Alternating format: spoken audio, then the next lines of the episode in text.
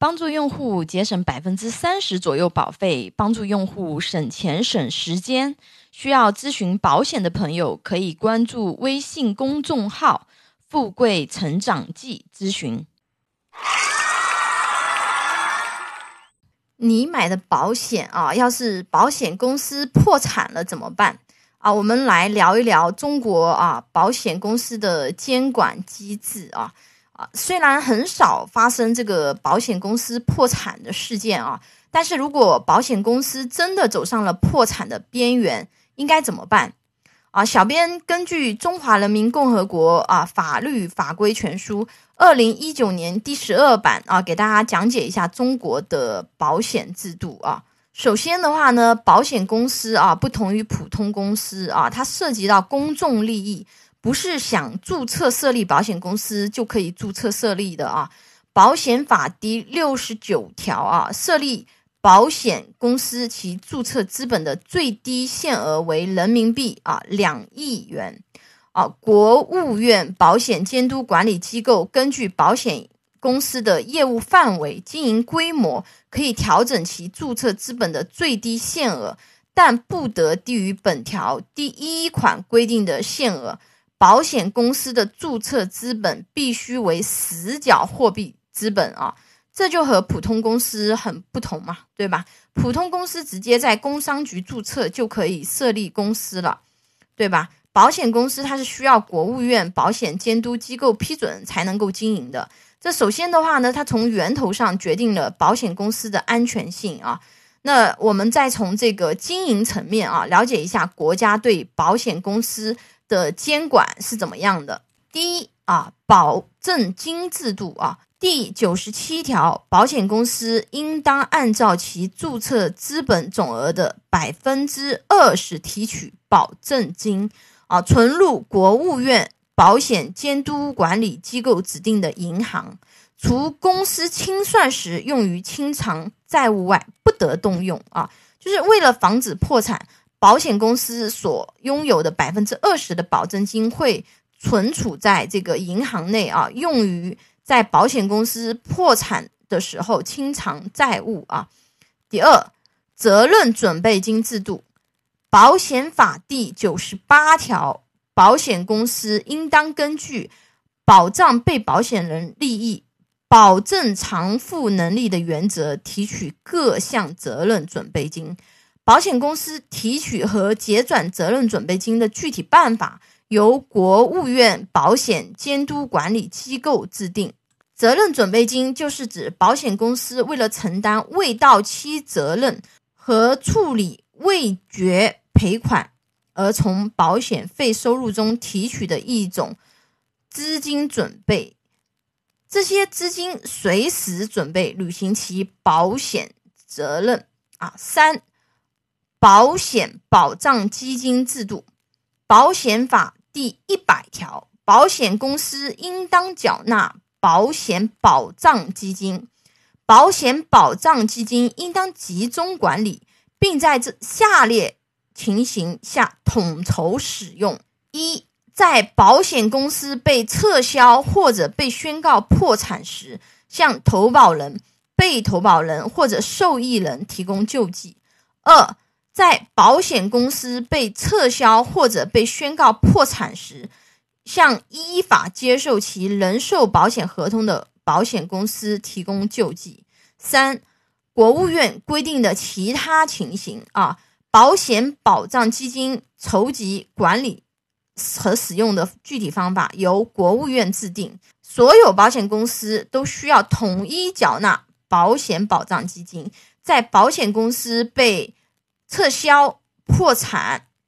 重大危机可能危及社会公共利益和金融稳定的情形下，用来救助保险公司。由上述的法律条款可以看出，保险公司的经营国家是严格监管的，所以目前为止也很少发生保险公司破产的事情。那保险公司要是真破产了怎么办啊？保险法第八十九条。保险公司因分立、合并需要解散，或者股东会、股东大会决议解散，或者公司章程规定的解散事由出现，经国务院保险监督管理机构批准后解散。经营有人寿保险业务的保险公司，除因分立、合并或者被依法撤销外，不得解散。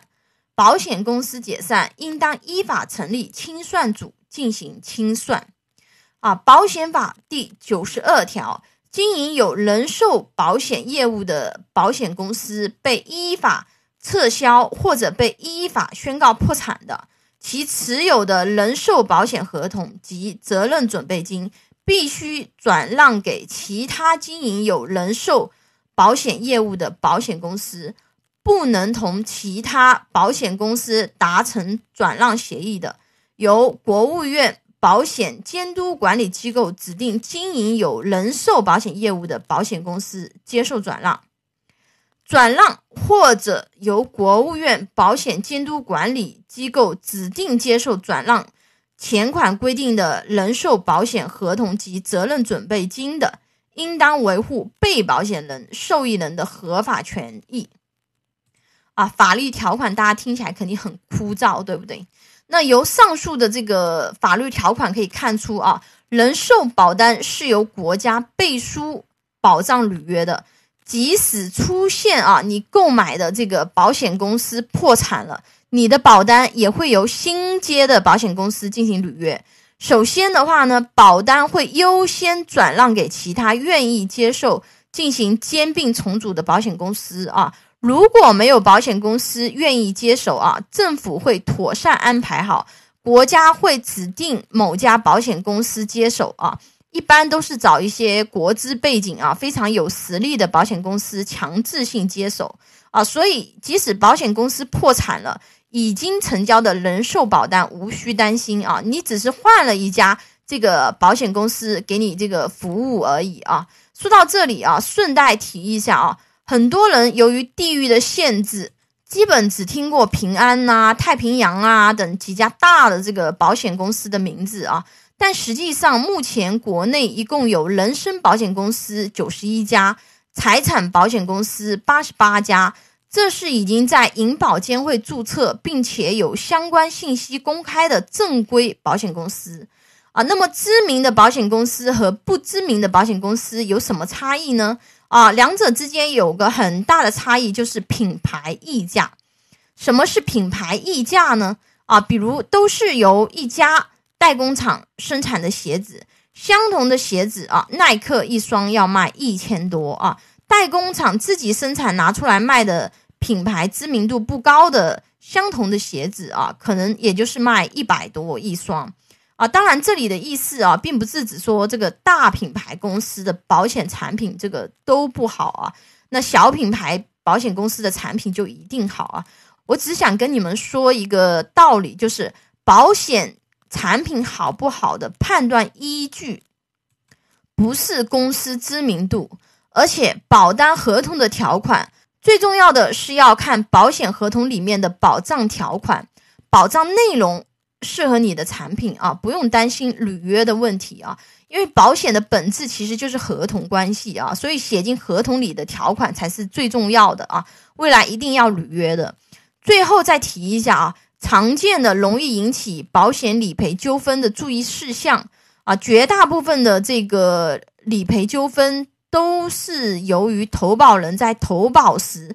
健康告知这个环节啊没有做规范造成的。重要的事情说三遍啊！健康告知，健康告知，健康告知。如果有关注小编的朋友啊，应该反复听到这个小编提这个事情啊，因为这个事情在投保过程中真的非常重要。你以为自己没有生病就是健康的标题，对吧？但是和保险公司角度认定的标题很可能是不一样的啊。比如说，大部分。健康类的这个保险产品都会有一条健康告知，被保险人目前或者过往是否患有下列疾病：良恶性肿瘤、原位癌啊、交界性肿瘤、类癌啊，感觉跟自己没有关系，对不对？那这个地方注意一下，良恶性肿瘤，很多人都会觉得我挺好的啊，这些问题我都没有。但是，请你注意一下你的体检项目里面有没有子宫肌瘤，这是女性很常见的问题啊。子宫肌瘤就属于良性肿瘤，如果你未告知，未来发生理赔时可能会存在隐患的啊，包括很常见的啊甲状腺结节等问题。很多保险公司啊，这个产品啊，在购买之前都是需要进行健康告知的。很多人直接在网上下单买保险，很多健康告知类问题并没有履行告知义务啊，并且很多在线投保的保险产品也没有智能核保或者人工核保的功能。那么问题来了啊，就是你买的保险产品很可能在未来理赔时是存在巨大的隐患的。因为保险公司啊，可以用你的健康问题为如实告知进行拒赔，专业的事情交给专业的人去做。如果你自己也不确定自己是不是标题啊，或者是不是已经检查出了一些小异常，想投保时更有保障，需要帮助的朋友可以给小编留言咨询，小编可以给予健康告知以及体检异常的朋友提供投保方面的帮助啊。拥有一百多家保险公司产品库，为你量身定制最佳保障方案，帮你节省保费支出以及宝贵的时间。如果有风险分析啊、保障规划需求的朋友，可以给我留言。你的鼓励和支持是我行动最大的动力。喜欢我的内容分享，请订阅、点赞、转发哟。